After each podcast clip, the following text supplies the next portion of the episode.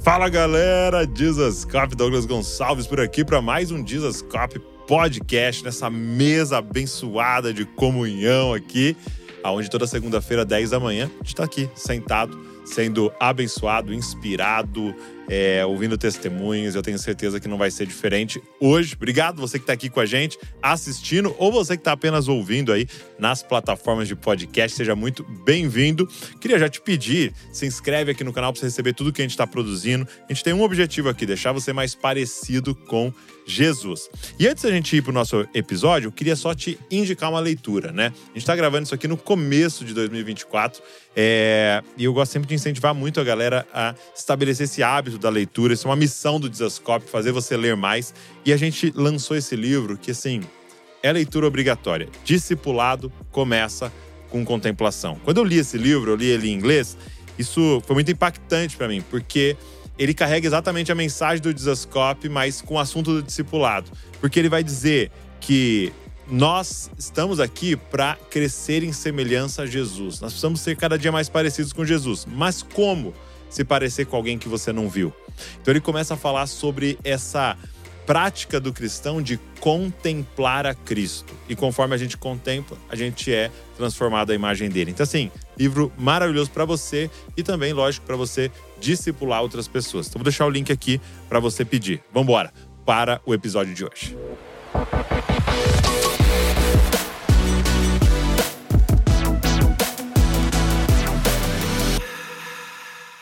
Léo Burg. Obrigado, meu amigo. Obrigado. Você está aqui? Uma honra muito grande recebê-lo aqui. Que isso, honra é minha poder estar com vocês. Obrigado pelo convite. Poxa, que legal. O Léo, ele é um missionário já há muitos anos com a sua família. E eu quero muito esse papo sobre missões aqui com o Léo.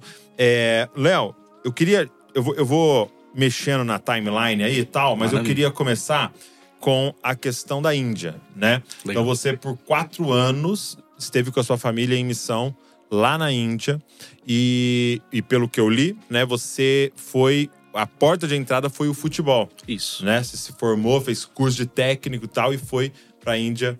É, como é que foi assim essa ida para lá? Começa falando para a gente um pouco, mas eu queria ouvir bastante sobre a cultura e como é que é fazer missões na Índia. Bom, a Índia foi assim o nosso primeiro campo.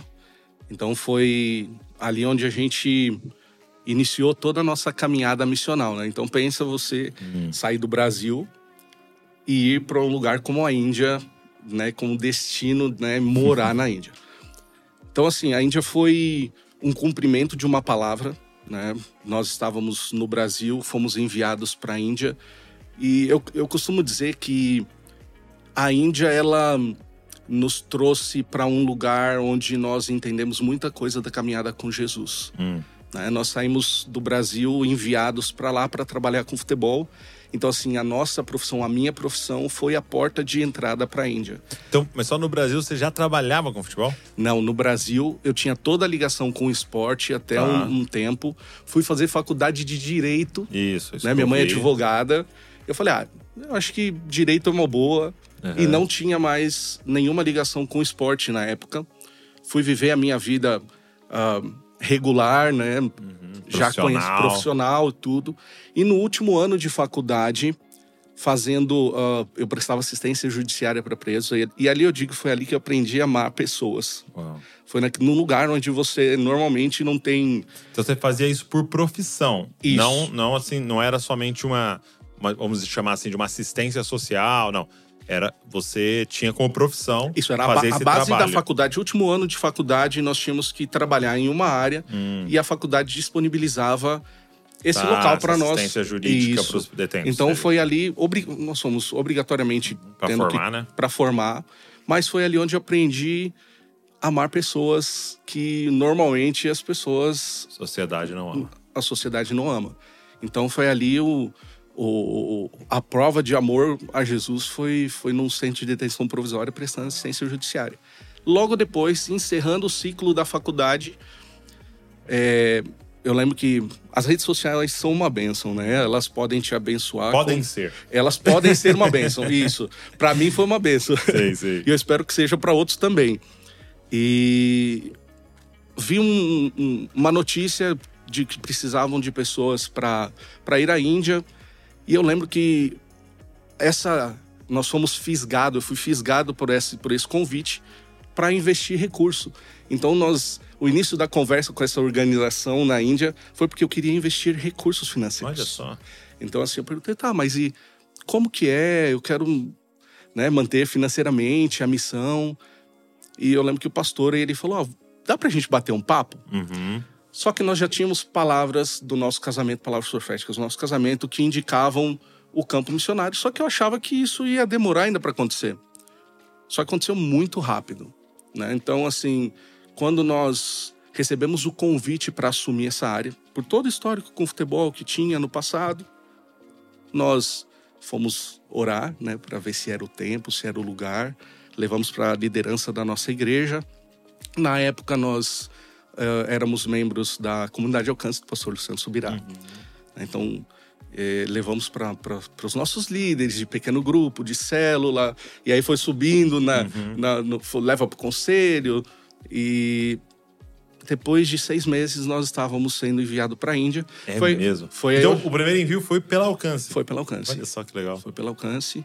E, assim, nós aí fui me preparar, foi onde fui estudar toda a questão da me preparar, tirar as minhas licenças como treinador, né? Então é o que eu acho fundamental. Uma coisa uhum. que nós temos como uh, eu digo como família é a questão da excelência, uhum. né? Para aquilo que nós vamos fazer no campo, porque nós estamos sendo enviados por Deus, nós somos chamados, enviados, nós representamos o reino então a gente tem que fazer bem. E eu Sim. lembro que nós fomos fazer toda a questão das licenças de treinador. Aí você vai estudar, só continua estudando até hoje, né? Então é, essas né? licenças não param para a gente fazer aquilo que Jesus chamou a gente para fazer com excelência, né? Então foi, foi assim, nós... uma, uma porta de entrada, né? Porque foi. você com a licença tal, você tem assim um aval, uma Isso. autorização para estar lá e, e portas abertas, né? Para ir então poder compartilhar do evangelho também, né? Isso, num país fechado, perseguido.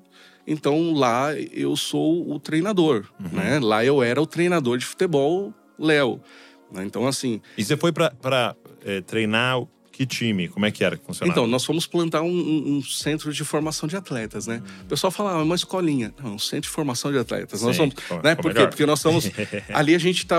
A intenção é de que eles recebessem, né?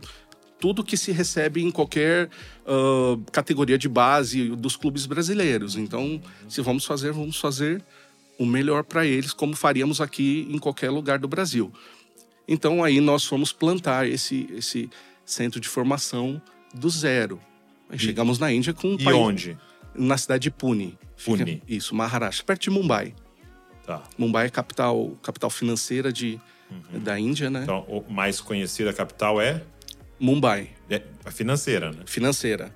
Tem Nova Delhi, Nova no Delhi, norte, que tá. é a capital política. Uhum. E nós morávamos cerca de três então horas seria mais ou Brasília e São Paulo ali. Isso, Entendi. perfeito, perfeito. Então, assim, foi assim que nós chegamos e vamos começar um trabalho. Né? Então, futebol e educação, que é a área da minha esposa, sempre foram o norte para nós entrarmos em lugares que normalmente uhum não se entraria, né? Porque, assim, uh, aquilo que nós carregamos como profissão, como ferramenta, nos habilita e nos abre porta em lugares que normalmente nós não iríamos se não tivéssemos é, essas isso ferramentas. eu acho muito doido, assim, porque, por exemplo, você pensar, né? É, eu, eu, o Senhor está me chamando para ser um missionário, o Senhor me uhum. deu um destino, começou a falar comigo sobre a Índia e tal. E aí você pensar qual é a coisa mais espiritual que você poderia fazer, né? Ah, um curso de técnico de futebol. Né? Uhum. Parece que vai ser, não, vamos jejuar aqui, vamos ler a Bíblia, vamos, né, é, pedir para o Senhor nos, para nos movermos os dons. E sim, tudo isso, fundamental, lógico. Mas existem outras coisas, né, que o Senhor vai nos guiar a fazer. Eu até brinquei com as pessoas, falei, cara, talvez se o Senhor está te chamando para ser missionário, a coisa mais espiritual que você pode fazer é entrar num curso de inglês. Perfeito. Né? Porque, com certeza, uma das principais questões ao chegar lá se chama língua. Né? Sim. E, inclusive, uh, é uma das coisas que já desde antes já nos preparávamos, que é uhum. justamente nisso. Ok, o Senhor nos chamou, ó, tudo bem. Quais ferramentas que a gente precisa carregar para esse lugar onde o Senhor está nos chamando? Uhum. Ou nós vamos chegar de mão vazia, mãos vazias lá? Então, assim, hoje se uh, qualquer missionário que, que vier perguntar, vai falar, o que, que eu preciso? Eu vou falar, vai estudar inglês ou uma língua, uma ok. língua estrangeira, o mandarim. Hoje eu falar assim, ó, tudo É bem. mesmo? Você falaria mandarim? Sim, estude inglês, mas faça o mandarim, porque ah, a comunidade chinesa e a China está espalhada no mundo, então assim, todos os lugares que a gente vai, a gente acaba acaba esbarrando, né? Mo- Moçambique é um alvo de, de, ah, da China. É mesmo? Sim, sim, então Só pra vocês saberem, o Léo hoje, com a sua família, está em Moçambique. Mas nós, nós vamos chegar lá. Vamos voltar na, vamos voltar, Vamos na, vamos voltar na Índia. então a Índia foi, foi esse campo onde a gente chega num lugar que o que nos habilita, lógico, a Uhum, questão espiritual, sim, mas essa ferramenta do, da, da profissão, né, do, de ser habilitado para aquilo que nós íamos fazer, nos abriu portas que nós nunca sonhávamos Sim. em poder entrar, né? A questão do governo, né? Falávamos com prefeitura de cidades de, de milhões de pessoas. Então isso era muito, Uhum. Agora, fala, muito fala um pouco interessante. pra gente sobre a Índia, né? Por exemplo, a questão da língua. É, o- o- a gente é, ouve falar que eles falam várias línguas, né? Sim. Porque, assim, é bem tribal, né? Isso. A gente, a Índia, a gente está falando de um país que foi colonizado pela Inglaterra. Hum. Língua oficial número um, o inglês. Ok. Então, o indiano médio, ele vai falar pelo menos três, quatro línguas. É mesmo. Sim, porque ele vai falar a língua materna, que Que aí a- é da sua tribo da, ali. da- da- da Ah, sua localidade. Então ele vai falar ah, o hindi, que é a, a língua número um, que é a língua nacional. tá. E cada estado tem uma tem um dialeto. Então, por exemplo, no estado, no estado onde nós morávamos, se falava o Marathi. Só que era o Marathi, que era a língua do, do estado, mais a língua da nação, que era o hindi, mais o inglês. E aí, se a família era de uma outra localidade, ainda se falavam também também língua uma outra. Então, assim, Mas, são assim, poliglotas. Não, não é como aqui alguém em São Paulo e alguém no Nordeste com sotaque. Não. São línguas diferentes. diferentes. O pode comunicar. Há, há semelhanças, não. Ah, pode comunicar uma coisa ou outra, mas assim, elas são diferentes. Então, por exemplo, se uma pessoa fala ah, Marathi, ela não fala Gujarati, uma, uma outra língua que ela é totalmente diferente. Então, alguém falando aquela língua, o cara que não entende. não, ele vai, ele pode até Pesca entender, mas uma ele vai outra, pescar uma aham. coisa ou outra. Entendi. Então, é um país de diversidade em tudo. Desde a, das questões culturais, na língua, na- nas religiões. Então, assim, eh, nós chegamos num país que tinha de tudo ah, em números exacerbados. Eu costumo dizer que nós, quando nós chegamos lá, nós fomos atropelados por um trem a 100 km por hora. É? não é? Sim, porque... Por quê? Você pensa em sair do Brasil, Hum. né? A gente, apesar de já ter morado em outros lugares, vivido sempre ah, viajando por aí, ah, a Índia não é como sair daqui para os Estados Unidos ou para outro Aham. lugar que você vai rápido. Então a Índia... não- Adaptação a adaptação foi- foi... foi muito brutal. O- o- Fala pra gente algumas diferenças culturais, assim, que são chocantes, que foram desafiadoras. Ah, o Brasil, a gente tem a questão ah, das religiões, elas se conversam, você sabe como se portar, mas lá isso é muito ah, é muito estabelecido. Então, por exemplo, É homens e mulheres não têm nenhum tipo de, de contato físico. Por exemplo, eu e minha esposa não, dá- não dávamos de mão dada, nenhum. Ah, tá. Homem e Em mulher, público. nem o marido e a esposa. Não, em, público, não. Em público não. Mas ah, um amigo com outro andava de mão dada. Entendi.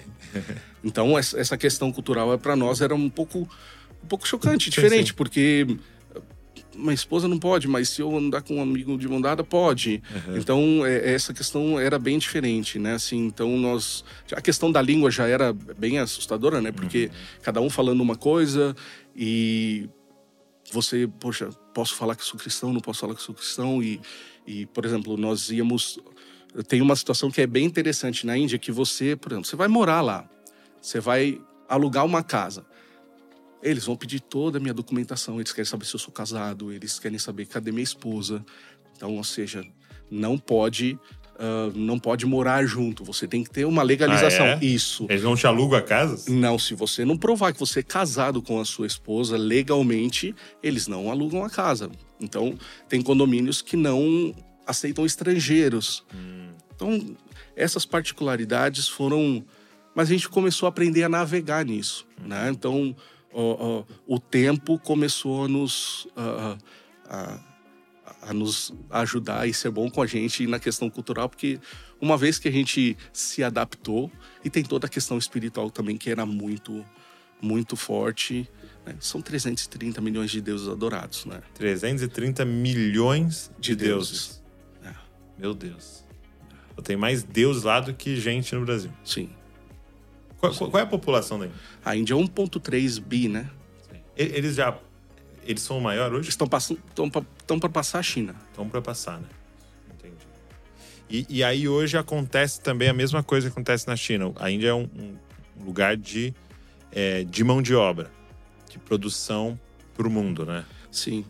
E, e, e, tem muito, muito indiano também saindo dali para trabalhar com outras, com, com, outras culturas, né? Então, assim, a Índia, ela é alvo das fábricas, você vê muitas fábricas que, que, que chegam para mão de obra, uhum. mas uma das coisas que eles se diferenciam é na questão do TI. É, né? Sim, porque a Índia é um... É, primeiro, o, número, o país com o número um de maiores números de PHDs no mundo. É mesmo? Sim, sim se investe muito na, na questão da educação formal, né? Então, assim, você tem um déficit para começar a formar, mas você também tem universidades que formam muita gente. Né? Então, o país que forma muita gente atrai, por exemplo, hoje os call centers são você, você vai ligado da América, o call center Exato. que vai ter, você vai, você vai, vai cair lá, né? Então, assim, tem muita mão de obra eu lembro que eu, eu tava nos Estados Unidos uma vez, deu um problema numa passagem aérea, aí acho que era United, não lembro. Aí eu sei que eu liguei de dia, aí eu falando lá, e dava pra ver que era uma americana e tal. E aí não deu certo, aí eu liguei mais tarde, já era começo da noite, aí começou a atender os indianos, assim, você via pelo sotaque que era uma pessoa, não tinha um sotaque americano. Sim, porque é barato. Sim. E, e tanto faz e, onde a pessoa estiver. Isso, né? eles ah, falam é. inglês, tem um nível de profici proficiência ok. Uhum. Então, eles, eh, eles são cooptados para trabalhar Sim. nesse mercado. Né? E a, a, região que você estava, ela tinha uma religião mais específica ali assim? Ou, ou não? Isso não. também o hinduísmo, muito? o hinduísmo e o, e o islamismo muito presente em todos. Tá, os dois. Então, assim, muito forte. Né? Então, a gente trabalhava numa região, numa cidade que é, a gente fala que é o Vale do Silício uhum. da Índia, né? Que é Pune. Então, okay. muitas das empresas de tecnologia naquela região, uma cidade é universitária. É um lugar bem desenvolvido. Isso, bem desenvolvido. Só que ao mesmo tempo que você tem toda a tecnologia desenvolvendo, você tem pessoas e crianças morrendo de fome. No mesmo lugar No mesmo ambiente. Então, eu lembro que quando nós chegamos, uh, alguns lugares pareciam um cenário de guerra, porque a gente não sabia dizer o que, que era uma, uma área demolida, o que, que era um comércio, o que, que era uma casa. Né? Então, assim, era até os nossos olhos se acostumarem, isso é. foi uma grande diferença, porque a gente você começa a analisar as coisas com os olhos. A gente queria saber, não sabia ler, uh, uhum. não sabia ler, só sabia tentar identificar onde eram os lugares. E a gente falava, meu Deus, mas aqui o que? É, caiu uma bomba, uh, tem gente morando aqui, o que, que é isso daqui? Mas também você tinha lugares que absurdo de luxuosos. luxuosos. Então, mas, assim... mas isso se dá por causa da cosmovisão deles em relação à religião? Porque o que a gente ouve é que, por exemplo, o hinduísmo tem questão de castas, né? Justo. E aí a pessoa nasceu ali, ela vai ser aquilo ali para sempre. Então eu não tenho problema dela ser miserável, porque eu nasci aqui e vocês. Justo. Então você não acende socialmente. Não acende? Não acende socialmente. Quando você acende, é um. É raro acontecer. E se você acende socialmente de uma casta para outra, é proibido. A lei proíbe. Né? Teoricamente é um país hum. democrático, hum. a lei proíbe, mas no, no frigir dos ovos continua acontecendo. Então, o país é dividido em castas, sim. Então, quem está ali... Numa... Então, perdão, a lei proíbe o quê? As castas. Ah, tá. Ela, não, ela, ela proíbe diz essa... que proibiu, você, uhum. não, você não pode mais discriminar pessoas por... Entendi. Com, da forma que ela nasce. Mas, Mas continua no, sendo no uma... social ali... Continua sendo uma realidade.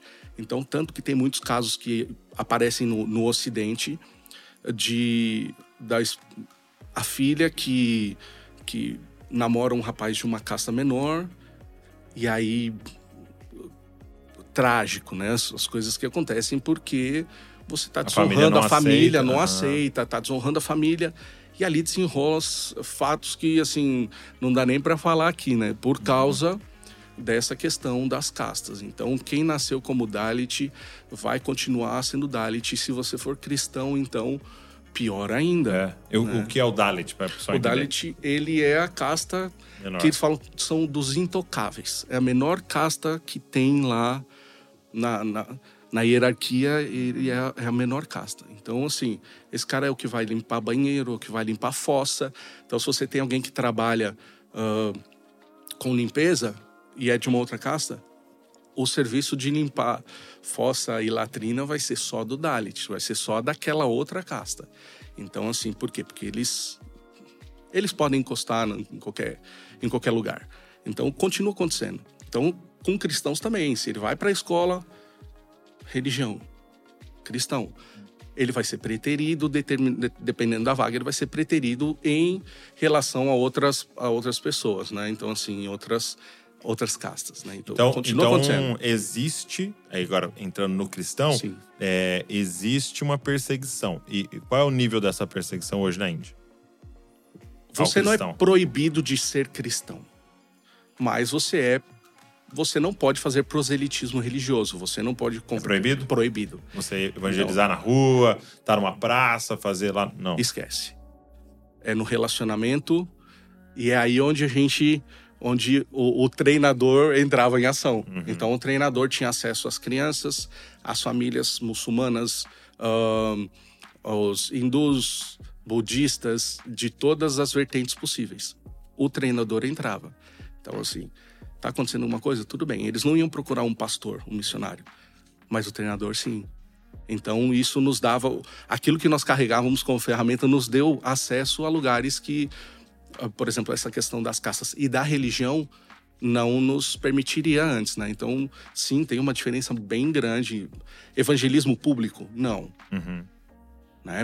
Mas a plantação de igreja acontecia e continua acontecendo na, na Índia. E eu acho que um dos grandes fermentos para o crescimento da igreja, porque aí que tá. As pessoas perguntam, mas a igreja não crescia, então. Não, a igreja cresce assustadoramente nesses lugares. Até mais. Até mais. Por quê? Porque o ambiente perfeito para acontecer era isso. A perseguição era um ambiente perfeito para o crescimento acontecer. Então, assim, o nível da perseguição era: nós não falávamos que nós éramos cristãos, uhum. então nós éramos. Eu era um treinador de futebol. Só que na igreja eles sabiam que nós éramos missionários, né? Então, assim, quando nos reuníamos, uh, as pessoas da igreja, da organização, da missão, nós todo final de semana nós estávamos numa igreja diferente da qual a, a, a organização estava plantando. Então, assim, mais igreja cinco, seis horas de onde nós estávamos. Uhum até para evitar alguma situação, porque nós já passamos sim situações onde que tivemos que sair ali correndo do, do lugar por causa da, da perseguição mesmo, a questão da, da, da, violência. Então, de violência. Sim. Entendi. Sim. E, e, e, como é que era a abordagem de vocês, então? Né? Vocês iam ali fazendo relacionamento através do futebol, e o menino ia ali para ter aula e tal. É, e aí vocês iam sentindo abertura, como é, como é que funcionava é, essa parte de compartilhar o evangelho? Sim, porque Douglas, se a gente tem o coração, a gente tem tudo. Hum. Então, assim, a nossa maior preocupação era de nós termos a, a confiança deles okay. a ponto deles abrirem o coração para nós. Então, você já sendo estrangeiro, já tinha um ponto a mais. E quando. Era engraçado porque quando nós falávamos sobre futebol, primeiro, o primeiro episódio que nós chegamos numa escola, a escola foi fundamental, porque era um ponto de acesso. Nós conectávamos com as escolas e as escolas abriam o espaço para nós utilizarmos. Então a gente chegava nas crianças também junto com a escola. Então as aulas de futebol eram no espaço da escola. Isso. Então nós tínhamos seis, assim, em torno de cinco pontos que nós rodávamos na cidade. Quatro eram escolas. Mas o primeiro treino que nós fomos dar, de 7 mil alunos que tinha na escola, eles correram todo pro campo. Por quê? Porque tinha brasileiro lá. E eles queriam ver, tocar, querer saber o que estão que, que fazendo aqui e juntar aquele monte de gente, aquele monte de criançada em volta. Por quê? Porque tinha alguém que trabalhava com futebol do Brasil uhum. e que estava lá. Isso, nós já tínhamos uma abertura do coração dessas crianças. Então, assim, no dia a dia, a gente sempre trabalhou com princípios. Então, o treino começou, sentávamos, eu falava sobre um princípio, contava um, um, um fazia um paralelo, contava uma parábola, Uhum. falava sobre situações que ocorreriam dentro do treino, falava sobre perdão, falava sobre misericórdia, falava sobre amor. E nisso eu ia falando sobre Jesus. Hum. né? Então, não abertamente, mas ia, falava sobre a vida de Jesus, falava sobre a Bíblia, utilizando parábolas, e as crianças iam ficando interessadas. Por quê? Porque durante o treino eu parava o treino e falava: lembra que nós falamos sobre perdão? Vocês estão aqui se matando. lembra que nós conversamos? Até um dia que isso vai avançando, vai avançando. Eu falo: puxa, alguém tem alguma coisa que você quer compartilhar sobre sua vida, que você quer compartilhar com um grupo, que você está passando uma dificuldade, pra gente orar? Primeiro dia ninguém compartilhou. Foi? Segundo dia, um levanta a mão. E ali, posso orar por você? Aí você já vai avançando num terreno que ele vai ficando perigoso, mas você tem que avançar. Sim. E, e vamos avançando. Só que nós tínhamos tanto o coração dessas crianças que elas partiram de um, de um momento que elas estavam orando uns pelos outros. Em nome de Jesus. Em nome de Jesus. Em nome de Jesus.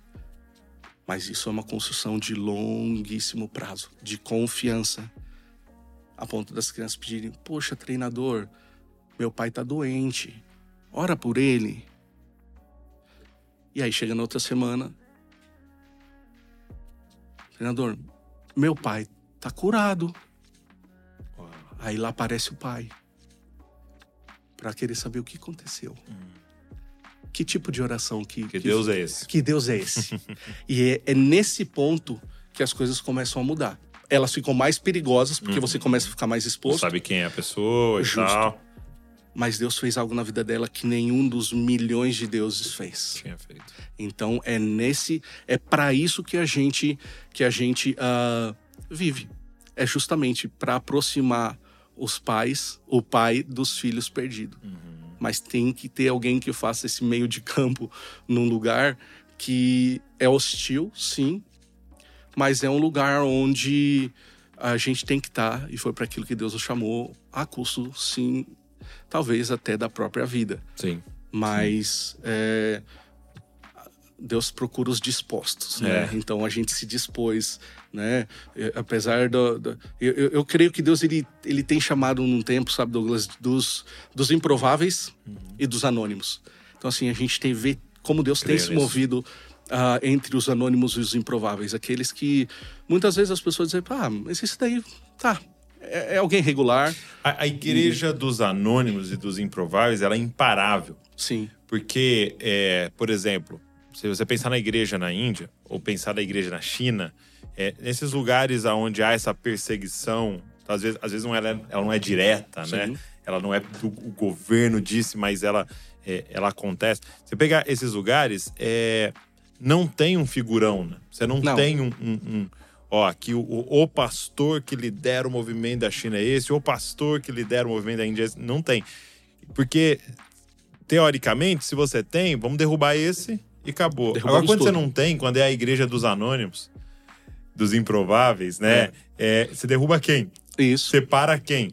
Eu vi uma, uma, uma ilustração muito interessante. Teve um cara que lançou um livro há anos atrás chamado A Aranha e a Estrela do Mar, né? E aí ele falava sobre os tipos de organização. Organização Aranha e Organização Estrela do Mar. E até depois, mais pra frente, um cara lançou é, a Estrela do Mar e o Espírito. E aí ele pegou essa teoria para aplicar para a igreja, né? Mas a ideia do cara era assim: tem organizações aranha. O que, que é organização aranha? É, é porque as, as duas têm um formato parecido, né? Assim. Então, a organização aranha, todo o poder e a autoridade está na cabeça, Uhum. né? Então, se eu vou lá e esmago a cabeça, pum, matei a aranha, acabou, entendeu? Agora, a estrela do mar descobriram, descobriram algo. Se você corta uma estrela do mar, cada pedacinho cresce outra estrela do mar. Então não é nem que ela só cresce a perna de volta. O pedaço que tirou da perna dela cresce uma outra estrela do mar. Tanto que eles estavam tentando, tinha um um lugar, eu acho que era na Austrália, que estava com várias estrelas do mar e eles precisavam diminuir um pouco por causa do. Tava dando um desequilíbrio lá, né? E aí os, os mergulhadores não sabiam, foram lá e picaram as estrelas do mar. E reproduziu. Quando eles voltaram depois de um período, tinha tipo assim, cinco, seis vezes a mais de estrela do mar no lugar, né? Mas porque todas viraram. Mas qual que é o ponto? Todo pedacinho tem DNA suficiente para começar um novo corpo. E é por isso que a gente investe muito no discipulado. Exato. É nisso que a gente acredita. E não no discipulado do palco. Uhum. No discipulado da bacia e, e- e da toalha. Sim. De lavar os pés. De serviço. De cuidado. De se importar. É. De, de, de, de derramar sobre a vida do outro aquilo que a gente carrega. Porque a gente carrega o maior poder que o mundo já experimentou. O Espírito Santo. Sim. Então, assim, se isso não derrama na vida do outro. E eu acredito uma coisa, eu acredito que as crianças crescem. As crianças, elas crescem. Então, hoje, investimos nela para nós não colhermos lá na frente algo que a gente colhe hoje. Né? Então, se nós queremos colher diferente, vamos investir nas crianças. Por isso que o nosso ministério sempre foi voltado para isso. O futebol, nós, sim, poderia falar assim, Léo, alto rendimento. Ok, alto rendimento é uma benção. Mas eu fui chamado para quê? Para investir numa nova geração, uma geração que já existe, existiu na Índia, continua existindo em outros lugares. Aonde nós formos, vamos iniciar pelas crianças, porque elas vão bom. crescer e elas vão reproduzir aquilo que ah, Jesus é. Então, sim, falamos sobre pequenos cristos, sim, semelhança, imagem e semelhança. Então, nós cremos e acreditamos, por isso que a gente entrega os nossos melhores dias Uhum. para que outros ou- outros cristos, outros pequenos cristos sejam espalhados que nem ah, ah, eh, raposas incendiárias nesse Uhum, campo lá. uhum. Então você vê ah, essas crianças elas iam se abrindo de uma tal forma que ela ia compartilhando a vida dela, trazendo a gente para dentro das casas, compartilhando a vida dos seus familiares. Desde a criança lá de uma comunidade carente, de uma favela, até pessoas com um poder aquisitivo diferente Todas as castas. todas as castas. Por quê? Porque você é um treinador. Então esse daqui fala: Uau, o que, que eles têm? Esse aqui fala: Puxa vida, é um treinador de futebol. Uhum. Então, assim, é, a gente consegue comunicar com todo mundo aquilo que Jesus é, Muito bom. apesar de, de qualquer diferença, né? Muito legal. E, e você até me disse que em off que a sua filha nasceu lá, Isso, na Índia. foi.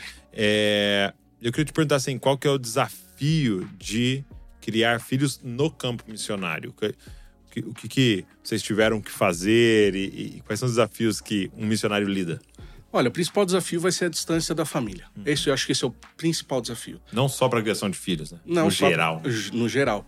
Só que eu vejo que criar filhos no campo é um privilégio. Hum, Nós somos privilegiados porque nós vemos nossos filhos experimentando das coisas de Deus e dos milagres e, das, ah, e dos moveres de Deus em loco, 24 horas por dia, 7 dias por semana, o ano inteiro. Então, assim, eles estão. Eles não são missionários, é lógico, importante isso. mas eles estão inseridos naquilo que nós somos. Então, nós somos uma família missionária. Então, é, é nisso que eu creio, porque não existe o o Léo Missionários, o Léo Missionário sem a Ruby Missionária e os filhos que estão comigo. É desafiador? É. Né? Assim, eles ficam Como perguntando. que é o nome dos dois? A Aimee, Aimee. a Aimee e o Gabriel. E a Aimee tem alguma ligação com, com Tem. a Índia? Tem. Porque a Índia, você não pode fazer exame para detecção do, do sexo da criança. Ah, não pode? Não pode. Por quê? Porque Por quê? a Índia tem, tem uma coisa interessante, é triste, mas se abortava muitas meninas por causa da, do dote que é pago da família da mulher pro marido. Ah, é a família da mulher da que mulher paga? que paga pro marido. Ah, tá. Então, quando se sabia que ia ser menina, falava: vou ter Ixi, gasto, vai vou ter custo, caro. vai ficar caro. Eu vou investir aqui. Mas ter menina fica mais caro, realmente. Sim. viu? E aí o que- no Brasil também. E aí o que acontece? Essas. é, acontecia isso até o governo intervir e falar: não, não é proibido. Se fizer, vai preso, paga a multa. Então, todos os exames que ia fazer lá de, de ultrassom, o médico não Era podia proibido falar. Proibido. falar. Tanto que a gente sai até para Tailândia Hum. para tentarmos fazer um exame para saber, ah, vai ser quem? Vai ser Aimee, vai ser Gabriel. E a gente faz todo um esforço e vai, chega lá, não dá para fazer, não dá para ver deu também se era uma menina. Então nós Ah. fomos descobrir que era Aimee quando nasce. Uhum. Só que o Aimee, ela significa aquela que é amada. Nós queríamos um nome que gravasse algo na nação. Então, assim, mulheres, vocês são amadas. Então, assim, o Aimee, ele tem um significado justamente uh, para aquela, para a nação uhum, onde ela nasceu. Uhum. E, e, é engraçado que se você perguntar para ela, você fala assim, Aimee, você é brasileira, né? Ela, não, eu sou indiana. Oh, não, Legal. você é brasileira. Não, pai, eu sou indiana. E eu quero ir para, eu quero morar na China, eu quero morar no Japão. Eu... E ela tem um coração para a Ásia. Uhum. Então, assim, desde pequena ela ela tem esse esse coração para a Ásia, né? Que demais, muito legal. É o seu filho nasceu em, em, Curitiba. Isso. Mas foi antes de vocês irem ou foi ou vocês vieram? Nós viemos para fazer uma transição uhum. em 2016. E foi o período em que ele nasceu. E foi o período em que ele nasceu. Ele nasce em 2016. Mas logo já foi para a Índia. Não, aí nós voltamos, aí nós fomos transicionados para Moçambique. Hum, tá. Então a gente fica um período inteiro em, uh, na Índia. O Gabriel nasce, a gente transiciona para Moçambique. Muito bom. Ah, então. Muito legal. E, e aí vocês vão então para Moçambique. Isso. E então vocês passam um período aqui. Passamos um período só para o Gabriel tomar aquelas vacinas, o primeiro período. Ficamos 17 17 eu vou a primeira vez conhecer Moçambique. Mas eu falava, Moçambique, mas poxa, um país. Nosso coração era voltar para a Ásia. Queríamos Vietnã, Laos, outras nações ainda vocês mais fechadas. que o tempo acabou. O tempo Índia. acabou na Índia, uhum. transicionamos, viemos para o Brasil para fazer essa transição, assim, saber para onde que nós iríamos, tá. né? Tempo de orar, de Foi. buscar o Senhor. Foi. E aí Deus fala sobre Moçambique, fala, poxa, Moçambique, uma nação que já, já, assim, tem sido alvo, né? Uhum, uhum. De várias e, agências. Sim, e Deus fala assim: olha, mas chegou o tempo de discipular as nações. Então é aí que a gente entende que a gente tinha um encargo que todo, todos nós temos de discipularmos, mas entendemos que ali era um momento de nós discipularmos uma tem, nação. Você tem, como a Bíblia diz, né? Um é, semeou Sim. e o outro vem regar. Né? Isso. E quem dá o crescimento é o Senhor. É, a Índia era muito mais um semear. Né? Sim. Ali em Moçambique já tinha mais a ver com regar não? Sim, porque agora a gente chega, no, por exemplo, num trabalho onde nós semeamos de uma forma diferente. Hum. Porque Moçambique já tinha, a organização já estava semeando e nós viemos uh, regando, uhum. digamos assim. Só que Moçambique a gente hoje planta do zero o trabalho. Uhum. Então não tínhamos, chegamos num lugar onde pio, estamos pioneirando né, tá, o trabalho. o, que, o que, vocês fazem em Moçambique? Onde, onde está lá? Onde nós estamos estão? na beira. Inicialmente nós estávamos na cidade de Pemba, no norte, uhum. onde tem a base da Raid, lá com, ah, é? com Iris. Trabalhávamos juntos. Só que quando viemos para o Brasil, já viemos com uma situação mais uh, observando um pouco por causa dos ataques que estavam acontecendo uhum. no norte do país. Foi, né? Foi. Então, assim, a nossa organização preocupada com essa. A cidade, o estado, né, de Cabo Delgado, ele é alvo de de ataques até hoje. E, e o que, que, eram esses ataques? São ataques de uh, extremistas. Uhum. E, então, assim. E extremistas é... É, de qual religião? Islâmicos. Islâmicos, extremistas Isso, islâmicos. Islâmicos. E eu até. Às vezes as pessoas interpretam mal, sim, mas são ataques de extremistas islâmicos, né? Uh, só que só foi descobrir isso no, no meio do caminho, porque ninguém sabia de onde os ataques estão acontecendo, o que está acontecendo. E o que, que acontecia? Assim? Aldeias queimadas. Aldeias ah, queimadas, entendi. Ah, pessoas ah, decapitadas, então. Entendi. Pessoas que, queimadas dentro e aí não das sabia casas. quem tinha feito isso. Justo, porque ninguém tinha clamado a autoria dos ataques. Só que isso acontece muito rápido e vai escalando de uma forma até chegar nos noticiários do mundo todo, né, que está ocorrendo esses ataques. E nós estávamos nessa época aqui, em 17, nós estávamos, eu estava lá. 18, quando começa a ocorrer mais perto, eu já tinha ido para três meses, porque eu fui fazendo um processo diferente da Índia. Né? Então, assim, a gente aprendeu uh, a muita Índia coisa. foi atropelado pelo trem foi, a 100 km por hora. Aí eu falei, não dá para ser atropelado por, por, um trem a 100 km por hora com quatro pessoas. é, tá Agora vamos, vamos melhorar no processo, né? Uhum. Então, se é para errar, vamos errar erro novo, não erro antigo, né? e foi onde a gente foi fazendo essa transição. Eu fui para três meses sozinho, preparei tudo e trouxe a família logo depois. Então a gente ficou esse período em Pemba né? E foi o período onde que os ataques começaram a intensificar. Ciclone, Kenneth passa na nossa cidade também, né? Então, assim, Moçambique é alvo de, de, de ciclones todo ano e é algo que, que tem uh, fustigado a nação, assim. E... Só que Deus usa até essas situações que é. parecem trágicas para para te trazer também para esse lugar, né? Então, assim, eu costumo dizer, as pessoas falam, ah, quando, quando passa o ciclone Kenneth, eu não sei se você soube, porque em, em 2019 passa o ciclone Idai hum. em Moçambique, na cidade da Beira, mata muita gente. Muita gente, porque não acreditavam que ia passar um ciclone daquela, daquele vulto. E nós estávamos chegando no país. Essa transição de Índia para Moçambique, nós não experimentávamos isso na Índia. Uhum. A, o nível das dificuldades eram outros, né? Nós tínhamos a questão da perseguição lá na Índia, da questão espiritual. Em Moçambique, a gente não imaginava que as questões também iam ser climáticas. Né? Então, então tem um amigo que fala assim: Poxa, Léo, mas você sai, do, sai da perseguição para ir para o lugar onde passa um monte de, um monte de ciclone, de guerra. Falei: é, cada um com, suas, com as suas peculiaridades, né? Então, assim. Moçambique, ele tem sido, para nós também, isso daí tem sido um, um, um não é uma dificuldade, mas são, é um desafio, né? Porque todo ano você acaba enfrentando de uma forma ou de outra essa situação. E quando nós chegamos em 2019 em Pemba, a gente sai para atender uh, um, um, vilarejo, uma localidade no centro do país por causa do, do ciclone Idai. Hum. E logo depois, um mês depois, passa o ciclone Kenneth. Então, assim, uh, foi, foi uma situação que até nos conectou com alguns amigos que hoje são assim caminham com a gente, que é o pessoal do Corpo de Bombeiros de Minas Gerais, porque estavam atendendo uh, lá em Beira. É mesmo, foi Sim, um grupo para lá para socorrer. Não, porque mobilizou o mundo todo. Uhum. Então, bombeiros enviados do mundo inteiro, eles foram para a cidade da Beira só que ficam sabendo que vai ter outro ciclone que vai passar na cidade onde nós morávamos. E isso a gente chegou, fazia um mês e meio que nós estávamos lá.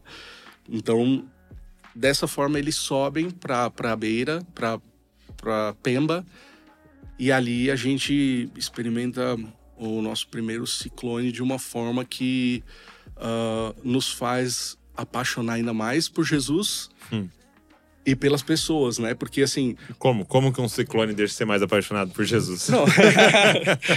é interessante porque as pessoas falam, mas esse cara é maluco, né? Sim, porque quando nós estamos dispostos a, a, a entregar nossa própria vida por amor a Jesus, a gente vai assinar. Quando a gente aceita Jesus, é um contrato sem cláusula, porque a gente não sabe o que vai acontecer. É. é. Porque se, se, ele, se Jesus falasse, se Deus falasse, olha, vai acontecer isso, isso, isso, isso, isso. Você vai ser perseguido, você vai ser quase preso, você vai quase morrer. Mas, ó, você vai passar um ciclone, você vai ter que lidar com, com o soterramento, com coisas que você não está acostumado no seu natural. Você vai olhar e falar assim. Não sei se eu Então, quero. Jesus, eu acho que esse negócio aí.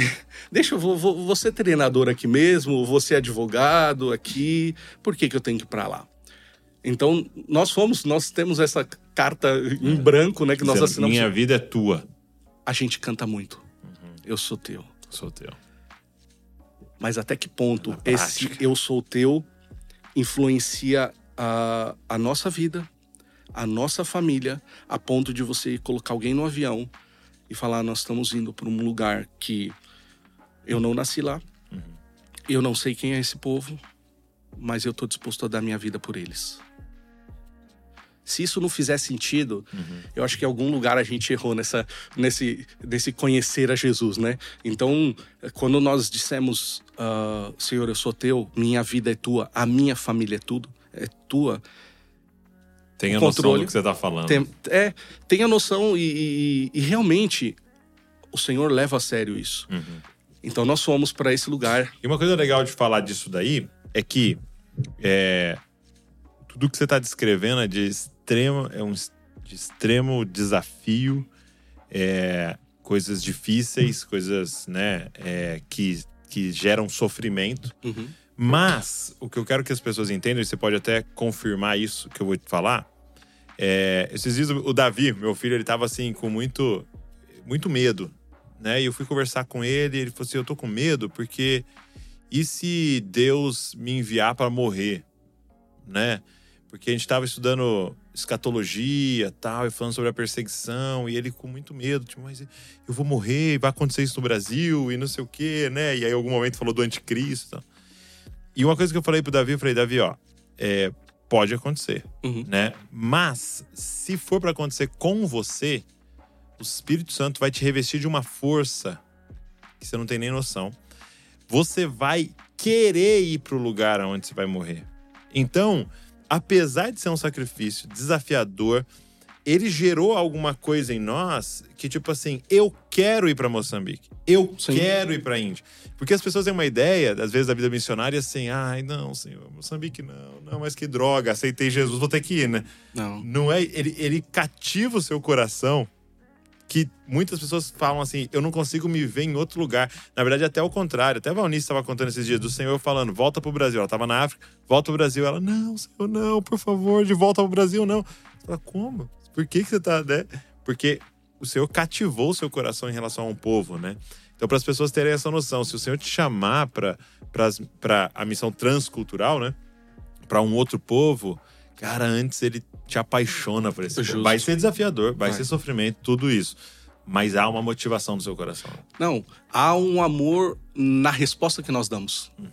Então, assim, nós fazemos o que fazemos porque nós amamos o Senhor e Isso. sabemos que Ele é o maior interessado em nós, na nossa família. Porque que poder tenho eu para cuidar de, um- de uma criança e de, ah, da minha família em relação a, a um- uma perseguição, um ciclone? Nenhum. Mas nós amamos tanto Jesus e tanto aquele povo que não tem lugar melhor para nós estarmos. As pessoas pe- falam assim, mas, cara, você ficou maluco. Você vai levar um- duas crianças para um lugar desse? Sim. Você não tem medo? Tenho. Deles se tornarem pessoas que olhem para trás e falam assim: o papai desistiu do, do chamado por, por medo. Então, assim, eu falo para eles: olha, eu quero chegar lá no dia que eu cumprir a, a minha carreira e vocês poderem olhar para trás e falar assim: o papai cumpriu tudo aquilo que Deus chamou ele para ser. E nós vamos continuar com o legado. Porque não é sobre o Léo, sobre a Ruby. É sobre o legado que nós deixamos para os nossos filhos. É sobre um legado que nós deixamos para as nações através deles. Então, assim, ah, discipulado começa lá em casa, lavando os pés dos nossos filhos, ensinando para eles: olha só, vocês estão no melhor lugar que vocês poderiam estar. Não tem McDonald's, não tem shopping, mas, cara, tem as crianças, tem as famílias, tem os vilarejos, e Jesus tem se movido, e a gente está no melhor lugar que a gente poderia estar. O centro da vontade de Deus é o melhor lugar. Não tem melhor lugar que nós pudéssemos estar hoje. Então, assim, dificuldades, Lógico. todo tempo, mas essas dificuldades não tiram a nossa alegria, a nossa paz, e aquilo que nós fazemos é leve. Servir a Jesus nas nações é leve e é um privilégio. Não tem um, uma, um- uma dor. Meu Deus, eu tenho que voltar para Moçambique. Não. É engraçado que eu falei pro meu filho assim: ah, eu tô com saudade de casa. Você fala, onde é sua casa? Minha casa onde tá minha esposa e meus filhos. Mas nossa casa é em Moçambique.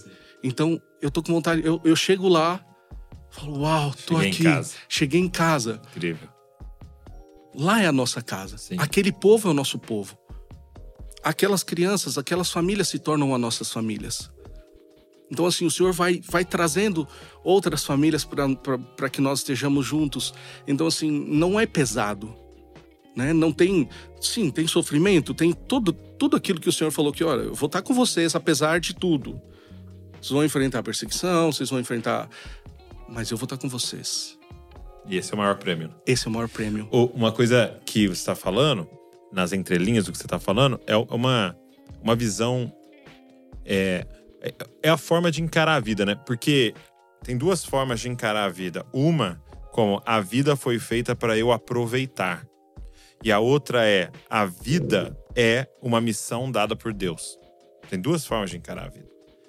Então, eu hoje ser levado para Moçambique, se a minha vida, se eu entendi que a vida é aproveitar, é a pior coisa que pode acontecer, porque eu não vou conseguir aproveitar lá. Tem outros lugares melhores para aproveitar, por isso que eu quero tentar ir para um país super desenvolvido, porque lá eu consigo aproveitar mais, né? E e se a vida é uma missão, então Moçambique pode ser um dos lugares mais incríveis de se estar no planeta hoje.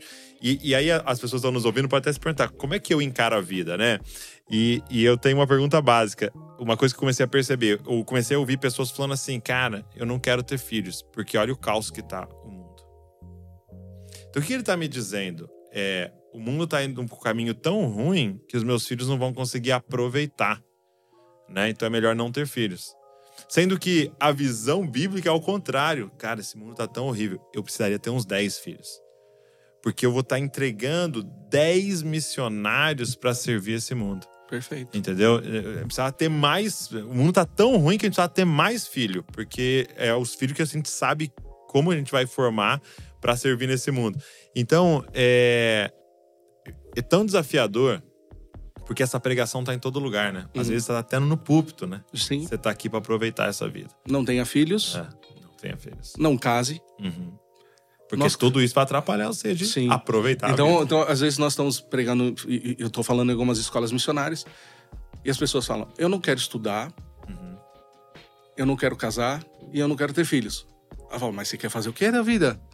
Eu quero ser missionário. Eu falei, então você vai ter, faz tudo que você falou que você não faria, que você vai ser um excelente missionário. Exato. Por quê? Porque a sua família é uma família missionária. De outros, dos seus filhos, você vai levantar outros tantos, centenas de sim, milhares de pessoas sim. através de seus filhos.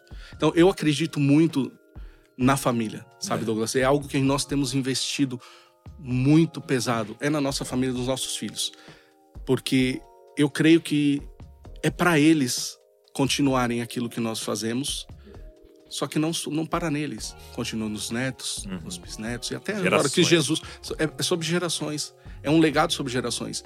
Então, o que, que nós fizemos? Tivemos filhos, porque nós amamos família. E nós queremos ter mais. Sim. Então, assim, às vezes as pessoas falam: ah, eu não quero ter filho porque eu quero ir pro campo, porque eu acho que filhos vão atrapalhar. Não, os filhos vão abrir portas para vocês. Os nossos filhos. A Aimee abriu porta no consulado da Índia quando o, o, o, cônsul olhou e ficou falando: tá, mas a Aimee nasceu na Índia? Sim, nasceu na Índia. Nós vemos lá. Oh, é. que bom, tá aqui, vai. Mas por quê? Por causa dela. É. Mas em outros lugares que nós vamos, os nossos filhos continuam abrindo portas, porque eles se conectam com outros uhum. e essa conexão deles nos permite acessar outras famílias também. Então, assim, não é sobre o que nós pregamos, é sobre o que nós somos, Muito é bom. sobre o que os nossos filhos são e aquilo que eles também carregam. Essa é a grande pregação, né? Sim. A sua família é a grande pregação. Sim. E Moçambique é um pouco mais aberto ao evangelho? Você diria assim que é, há mais abertura para pregar em Moçambique do que na Índia e um dos fatores que facilitaria também seria a língua? Sim. Quando eu cheguei em Moçambique, eu falei para Ruby: Ruby, tamo em casa. Tá cheio de indiano. É mesmo? Tá bastante. É verdade, você falou, né? Bastante indianos em Moçambique. Então, a comida nós nos aproximava. Uhum. Questão da Índia. Nós conseguimos nos comunicar um pouquinho que a gente consegue se comunicar com eles. Então já tínhamos algo em comum. A língua portuguesa, a questão das religiões, hum. a, a, questão de como se. Quais são as religiões, Moçambique? Nós temos lá protestantes, católicos, muçulmanos e hindus. Uhum. É mesmo? Todos que nós já trabalhávamos uhum. antes. Então, só que falando português. Sim. Assistindo coisas do Brasil. Sim. Então, essa questão cultural nos aproxima. A dificuldade é porque tem de tudo sabendo quem você é. É eles, vão, eles sabem que eu sou o Léo missionário e vão te ver na rua e falar: Ô pastor, tudo bem? Ah, é? então já é muito diferente da Índia. Então a, a, fac, a facilidade, assim, ela é mais. Uh, é mais aberto, você tem mais abertura. tem mais contexto, né? Justo, tem mais é. contexto, você consegue falar. Só que eu continuo falando para muçulmanos, continuo falando para hindus. Então, só que falando português. Então não tinha como falar uh, uh, com alguém do Brasil, falar, ó, oh, vamos falar isso, aquilo. Não, lá tem que ser no ao vivo, na hora, não tem, não tem como é, eles não entenderem o que nós estamos fazendo. Então, assim, há uma abertura maior, só que a Moçambique tem um contexto de guerra civil, que acaba de sair de uma guerra civil é, longa, e depois entra nos, no, no, no hall dos países perseguidos né, pela, pela Portas Abertas. Então, Moçambique continua uh, hoje no hall dos países mais perseguidos em função da, da, da guerra que ocorre no norte. Entendi. Então, hoje um dos grandes desafios é esse. É, é orar para que isso não se espalhe pelo tá. país. Aonde vocês estão não não. Não. Nós estamos numa região, na região central do país, que é uma região uh, que não, não é tocada por essa guerra que está acontecendo e, e o trabalho continua sendo com futebol e, e, mesma coisa nas escolas ou lá é não, é diferente? Lá nós trazemos as, porque assim nós trazemos hoje o nosso ponto de contato são as vilas, né? então Entendi. as vilas não tem luz, não tem saneamento básico, uh, mal e mal tem as casas das, da, das crianças que são feitas de, de barro e, e então assim uh, eles sobrevivem né? Nós vamos para um contexto de sobrevivência, apesar de Moçambique ser um país rico. O pessoal fala assim: não, como ser um país rico? Sim, é um país rico em, em natureza, é rico em, em uh, pedras, pedras preciosas, só que é um país que continua sendo explorado. Será que tem muito diamante? Tem. No norte do país. Então, a maior dificuldade eu vejo que é na mente uhum. das crianças, da, das famílias. É de, de nós trabalharmos aquela, aquela questão de Jesus pode mudar a sua vida. Tá, mas olha onde eu vivo. Olha o que eu como. Olha a roupa que eu visto. Como que Jesus vai mudar a minha história? Então, nós começamos sim, sempre com o futebol e com a educação, mas isso vai desenrolando uma série de, de atividades, uh, o apoio órfãos e viúvas, construções que nós fazemos, reconstruções de casas, de, de, outras, uh, de outros equipamentos, né? Uh, o discipulado, que é algo que a gente investe muito. Né? Então, assim, a questão da educação, nós temos hoje um programa de uh, aparelhamento escolar, questão de alfabetização e reforço. Então, vai desdobrando várias ações por causa do futebol. Então, o futebol é só a porta uhum. de entrada para no final Algo a gente muito maior, né? Muito maior para nós fazermos discípulos. Então, perguntar, Léo, o que vocês fazem? Fazemos discípulos. E, e aí, você tem. Vocês chegam a plantar uma igreja ou vocês têm igrejas que apoiam? Então, a partir do momento que alguma família ali está se entregando a Jesus, ela vai para uma igreja já. Como é que funciona? Nós estamos num local onde tem uma igreja que nós apoiamos. Tá. Então, apoiamos com uh, cuidado pastoral, cuidado dos líderes. Então, a, a, igreja existe um pastor lá, só que nós cuidamos desse pastor, cuidamos da liderança. E naquilo que nós vamos ganhando essas crianças, vamos direcionando por esse local. E esse local, ele já vem com a questão da educação, porque tem um local onde as crianças estão aprendendo a ler, tem o um contraturno, onde elas se alimentam. Então, nós trabalhamos com, com parceiros, né? nós, nós acreditamos nas parcerias, porque ninguém inventou a roda. É, tem, né? tem gente tudo, né? e tem gente que já está lá fazendo coisas que podem poupar nossos recursos, podem poupar tempo. Então, ok, vamos colaborar com eles para que eles cresçam e o evangelho cresça também junto. Então, o que, que nós temos? Nós temos ó, os nossos pães e peixes ali que a gente con contribui e colabora com eles para que a igreja de Moçambique cresça, né? Então eu não pastoreio diretamente uma igreja. Eu acredito que o pastor moçambicano pode também pastorear e, e, e tocar uma igreja e fazer a igreja de Jesus crescer. Muito bom. Agora, duas últimas perguntas que eu faria para você. É, eu, eu, falo até várias vezes isso, deixo pro final, porque quem tá aqui com a gente agora, né, assistindo e ouvindo, as pessoas que têm um interesse muito grande nesse assunto aqui, né? Porque a gente está uma hora conversando, então vai, foi saindo, né? No caminho foi saindo a galera e ficou aqui quem tem um grande interesse nesse assunto em vários níveis, né? Sim. Então a primeira pergunta é: mais de uma década vocês em missões transculturais. O que, que para você é a maior dificuldade para um missionário hoje, né? na sua experiência, assim? Se quiser falar uma ou duas coisas, mas assim seria o top ali da dificuldade eu creio que seria a falta de equilíbrio entre a preparação espiritual, uhum. a preparação teológica, missiológica e a preparação de vida. Tá. Então, eu acredito que essa preparação ela tem que ser equilibrada. E o que, então, que é a preparação de vida? Bom, ah, para você chegar no campo, você tem uma série de pré-requisitos. Você não vai sair daqui hoje, por exemplo, sem um visto e chegar lá. Então, acredite-se que, ok, comprei uma passagem, Léo, tô chegando aí em Moçambique, você me recebe? Então, tem um processo que precisa ser. E esse processo tem trazido muita gente de volta no campo. Por quê? Porque esse, é, é, esse missionário não se preparou aqui. Hum, Quando ele chega lá, ele se encontra ah, em determinadas situações de ah, o banco burocráticas. mesmo, burocráticas, que são questões burocráticas, por exemplo, ah, eu, eu, eu- meu cartão foi engolido pela máquina e eu não consigo tirar e agora eu não consigo movimentar dinheiro para cá e eu não tenho ninguém no Brasil que está autorizado por mim por uma procuração pública, Meu não Deus. consegue mexer no banco, são situações burocráticas e que não- muitas vezes não se aprendem numa escola de, Entendi. de missões que vão trazer esse cara de volta, por quê? Porque ele está estressado, porque ele tá decepcionado, porque ele achou que as coisas fossem ser mais fáceis. Mas elas são. Ele Se nós nos prepa- prepararmos. Ele teve uma preparação espiritual. Justo.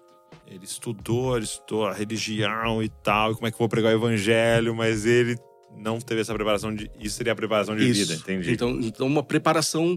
ah, uma preparação burocrática, uma preparação que vai, vai tocar nas- na administração das coisas, né, na administração do recurso, na, na administração burocrática da vida do missionário.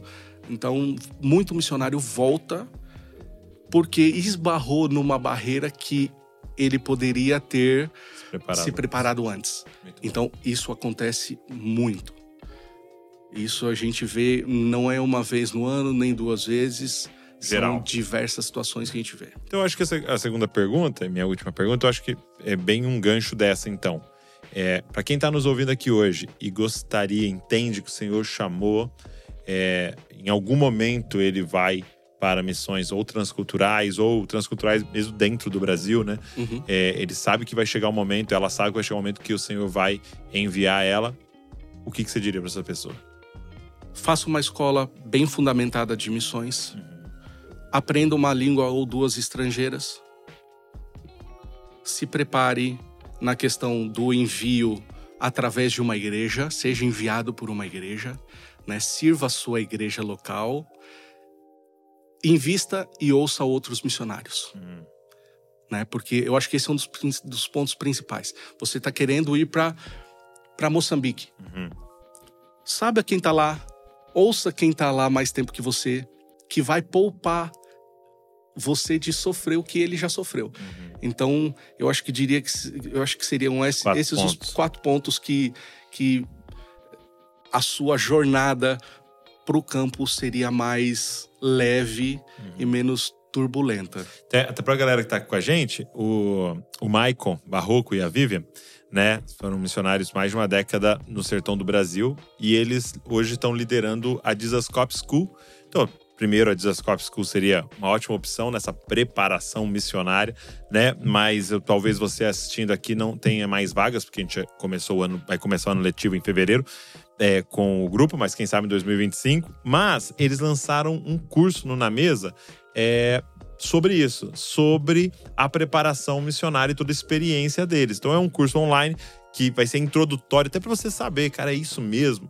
É, é o que eu tô pensando mesmo? Então eu acho que seria bem legal, é, é bem acessível. Eu vou deixar o link para vocês aqui, para você que quiser dar uma olhada lá, porque eu acho que pode te ajudar aí a, a introduzir esse assunto na sua vida na sua família, para que você possa estar mais preparado para isso. Agora, é, para quem gostaria de se envolver um pouco com o que vocês, estão fazendo, saber mais, ficar atualizado daquilo que vocês estão fazendo, você e sua família, tem alguma forma? Tem. Primeiro, os nossos, as nossas redes sociais, né? Instagram.